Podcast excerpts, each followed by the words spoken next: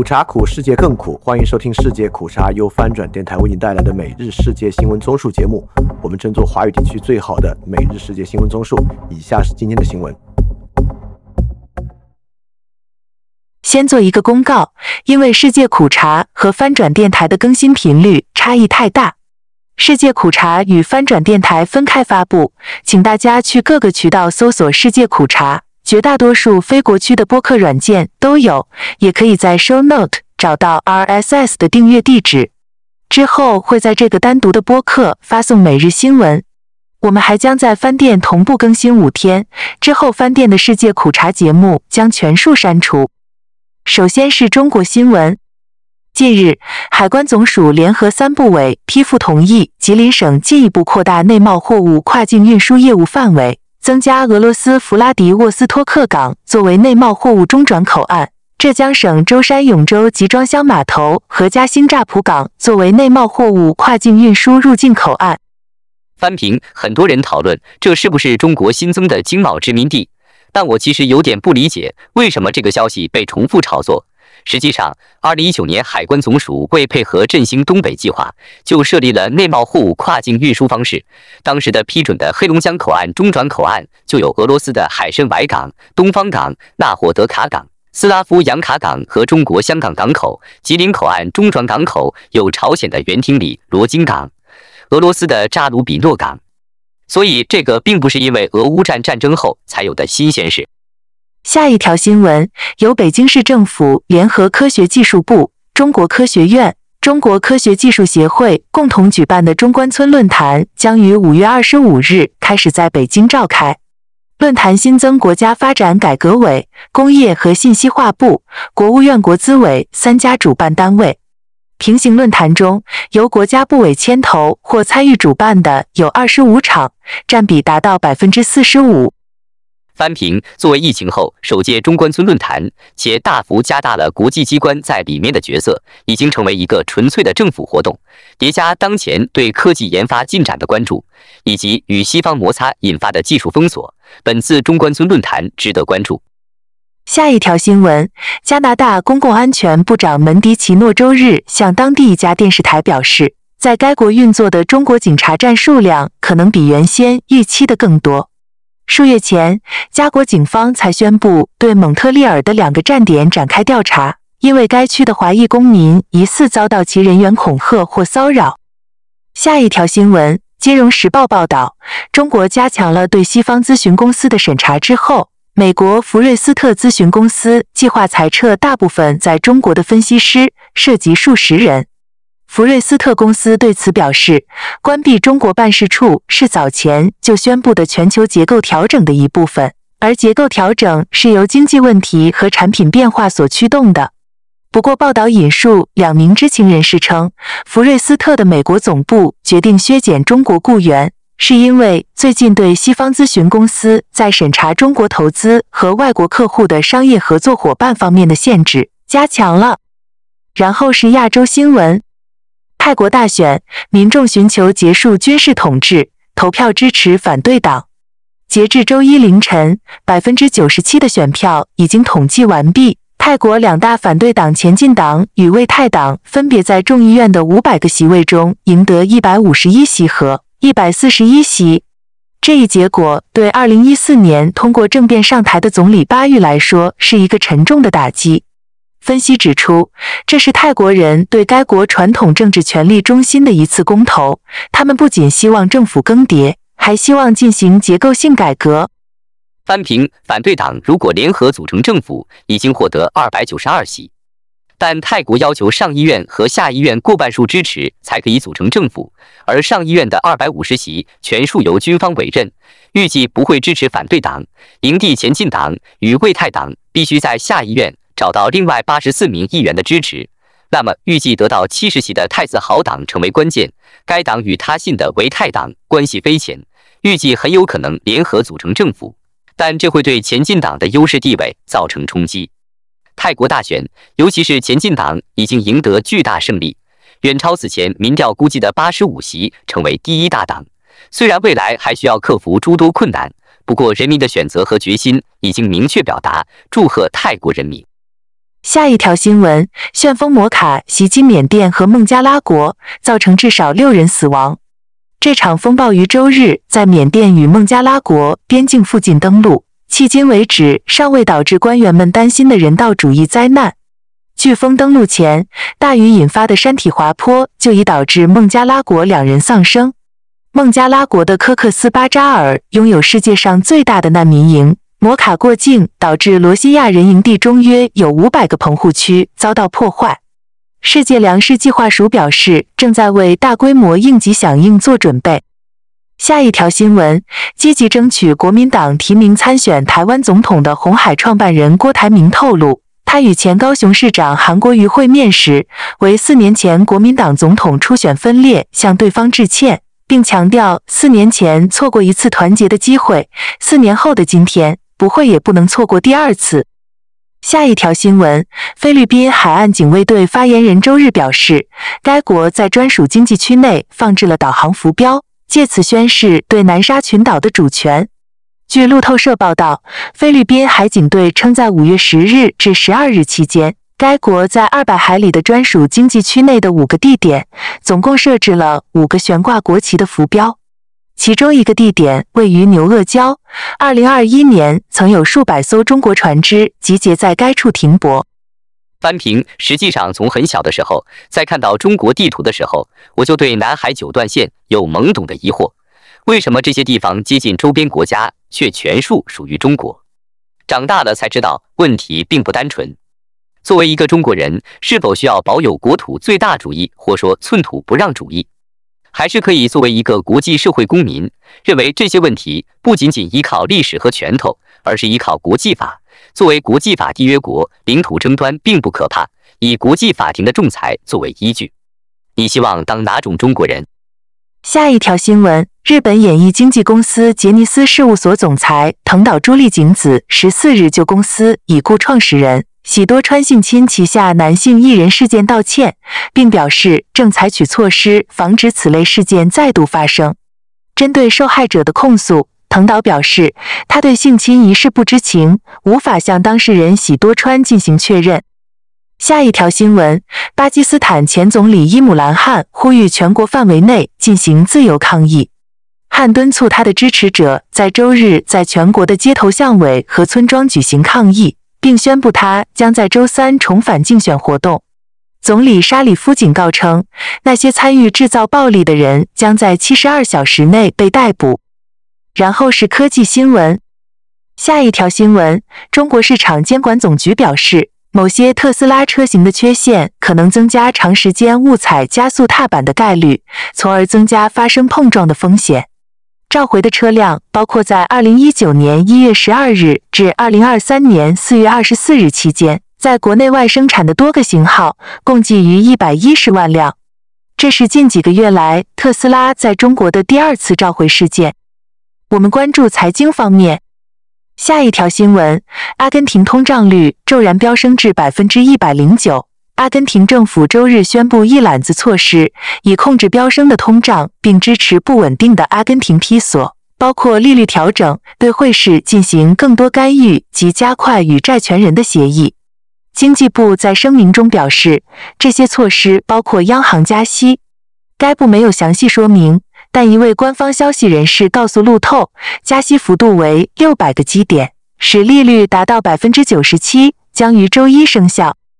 下一条新闻：美国在提高联邦政府三十一点四万亿美元借款限额问题上的僵局正在加剧。对全球经济的担忧，美国国会预算办公室最新报告指出，有在六月前两周内出现历史性违约的重大风险。报告证实了财政部长耶伦早些时候的警告，即违约可能最早在六月一日到来。下一条新闻：日本央行总裁植田和男表示，日本央行将继续实施超宽松的货币政策，以可持续的方式实现百分之二的通胀目标。下一条新闻：随着中国经济在新冠疫情后的复苏艰难获得动力，三角债务再次困扰中小企业。政治局上月承诺从根本上解决企业面临的拖欠问题。据中国银行研究所报告，去年中期逾期付款总额超过九千六百七十八亿美元。翻平，这就是我们之前提到的财政负债。我国在九十年代初三角债问题爆发，当时债务占银行信贷总额的三分之一。此次实际上债务危机还是相对较少，比房地产企业四十万亿的债务总额和城投债比还是少的。看政府何时注入资金解决了。然后是俄乌战争，乌克兰总统泽连斯基星期天在柏林与德国总理舒尔茨会晤，他感谢德国提供的援助，称德国是真正的朋友，并表明乌克兰与西方盟友最早今年就能使俄罗斯迎来不可逆转的败局。路透社报道，泽连斯基当天与舒尔茨共同出席新闻发布会时指出，德国提供的援助挽救了乌克兰人的生命，基辅会永远心存感激。泽连斯基还说，已是时候决定今年决出胜败，我们可以在今年就让侵略者迎来不可逆转的败局。舒尔茨表态道：“我已说过许多次，今天再次重申，只要有必要，德国将一直支持你们。”下一条新闻：乌克兰总统弗拉基米尔·泽连斯基周日表示，他的国家计划的反攻并不针对俄罗斯境内的地区，而是旨在解放他的国家被占领的领土。泽连斯基在与德国总理奥拉夫·舒尔茨的共同发言中做出了这一声明，以此回应乌克兰可能在其军事反攻中攻击俄罗斯领土的猜测。下一条新闻：乌克兰总统泽伦斯基周日晚上在巴黎与法国总统马克龙进行了临时的、此前人们未预料到的会谈，延续了他的欧洲多站之旅。这次旅行引发了新的军事支持承诺，因为他的国家正在准备反击俄罗斯的占领力量。法国派遣一架飞机到德国接泽伦斯基，两位领导人将在晚餐时进行会谈。马克龙将重申法国和欧洲对恢复乌克兰合法权利和捍卫其根本利益的坚定支持。他们还将讨论乌克兰的军事和人道需求，以及欧洲和平重返的长期前景。下一条新闻：周日，国防军在巴赫穆特北部和南部的城郊占领了十多个俄罗斯阵地。他们清理了伊万尼夫斯克区大片森林，捕获了占领者。我们继续在巴赫穆特前线的郊区前进。今天，我们的部队在巴赫穆特北部和南部的城郊占领了十多个敌人阵地，并清理了伊万尼夫斯克区大片森林。来自不同地区的敌军士兵被我们捕获。扳平，俄罗斯花了四个月在巴赫穆特取得的进展，乌克兰花了两天就基本上打回来了。而且此次巴赫穆特地区的反攻，并未使用太多西方援助的军备。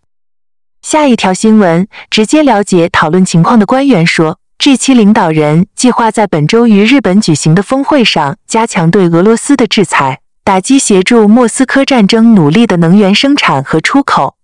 知情人士说，G7 领导人将在五月十九至二十一日会议上宣布新措施，针对涉及第三国的逃避制裁行为，并寻求削弱俄罗斯未来的能源生产，遏制支持俄罗斯军事的贸易往来。下一条新闻：俄罗斯国防部周日表示，俄军两名军事指挥官在乌克兰东部地区阵亡。与此同时，乌克兰军队再次发起进攻，力图突破被重重围困的俄军巴赫穆特防线。尽管经过数月鏖战，双方都损失惨重，但俄乌部队都未能完全控制该城市。莫斯科方面周五承认，俄军在乌克兰的猛烈攻击下退回了巴赫穆特北部。但基辅方面则淡化有关一场酝酿已久的大型反击战已经正式开始的说法。下一条新闻：乌克兰总统泽连斯基周六访问罗马，基辅与梵蒂冈之间对俄乌战争如何实现和平有着分歧。意见一致的方面仅在于人道主义努力，如交换战俘或者让被掳乌克兰儿童从俄罗斯返回。泽连斯基之后在多个表态中表明。在他看来，教宗多次提及的梵蒂冈的调停角色并不是有意义的。周六晚间，他向意大利电视台表示：“与圣座会晤对我来说是一个荣幸，但他知道我的立场。战争发生在乌克兰，和平计划也必须是乌克兰的。对于争取梵蒂冈支持我们的和平方案，我们深感兴趣。”泽连斯基还表示：“我十分尊重圣座，但我们不需要调停者。”我们需要的是公正的和平。我们邀请教宗以及其他领袖为一个真正的和平而努力。但在此之前，我们需要解决所有其他的事情。对于可能通过谈判实现和平，泽连斯基表示，不能与普京谈判。这个世界上没有任何国家能做到这一点。扳平，这是乌克兰明确拒绝在当前情况下进行谈判了。这里同样有两个理解的选择：一是乌克兰穷兵黩武，在有和平机遇的时候选择继续打仗，其心可诛；另一个是俄罗斯现在非法侵占乌克兰大量领土。如果当前选择停火谈判，按照我们对俄罗斯的认识，是绝无可能主动交还这些领土的。推动现在以实控线停火，就是帮助俄罗斯获得现在的侵占领土。俄罗斯撤出乌克兰作为停火谈判的先决条件，是否应该是被坚持的原则？这是一个可以由每个人选择的问题。下一条新闻：周日是白罗斯的国旗、国徽和国歌日。六十八岁的总统卢卡申科没有亲自发表讲话，而是请总理戴维宣读致辞，这加剧了人们对他健康状况的猜测。五月九日，卢卡申科出席了俄罗斯胜利日阅兵活动，但很快就离开莫斯科，没有与普京共进午餐。当时他看上去非常疲惫，右手缠着绷带。最后是世界其他新闻。下一条新闻：美国白宫宣布，总统拜登将于五月十八日至二十一日赴日本出席七国集团广岛峰会。路透社报道，根据白宫星期六的声明。拜登将于下星期四启程飞往广岛，并于下星期天离开日本。拜登政府近来面对迫在眉睫的债务上限问题，因此有不少观点猜测，拜登将为此缺席 G7 广岛峰会，或以线上形式参会。下一条新闻：已在土耳其执政二十年的埃尔多安在总统选举中的得票低于百分之五十，料将与竞争对手克勒奇达尔奥卢在第二轮投票中对决。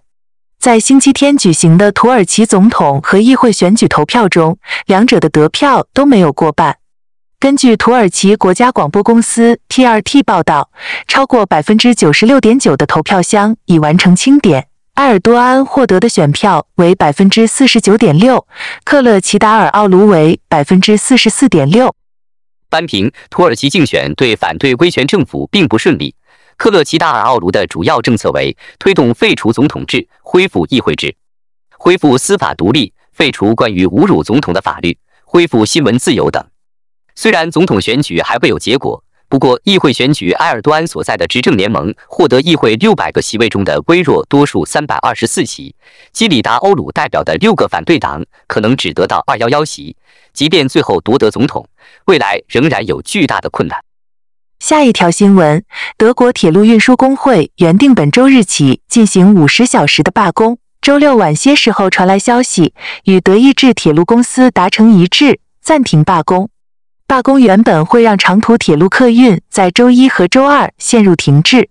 德国之声此前报道，仅有百分之十九的德国民众在受访时对这一长时间的罢工计划表示支持。下一条新闻。现年二十九岁的美国网红雅各，二零二一年十二月二十四日在 YouTube 上传标题为“我的飞机坠毁了”的影片。片中他的小飞机在飞越南加州上空时，引擎出现问题。早已背着降落伞的雅各手拿着自拍棒跳机逃生。除了自拍棒外，机翼和机尾架设的几个镜头也拍下他的逃生过程以及飞机失去控制后坠落森林的画面。这支影片在 YouTube 上已有超过三百一十万播放量。坠机事故发生几周后，美国国家运输安全委员会和美国联邦航空总署展开调查，并要求雅各保留飞机残骸。后发现此事为他自己自导自演的坠机，或将受到严重处罚并判刑。好，以上就是今天所有的新闻节目了，非常感谢你的收听，也欢迎在 p a 创赞助范展电台赞助链接在 Show Note 中可以看到。那么苦茶苦，世界更苦，明天我们不见不散。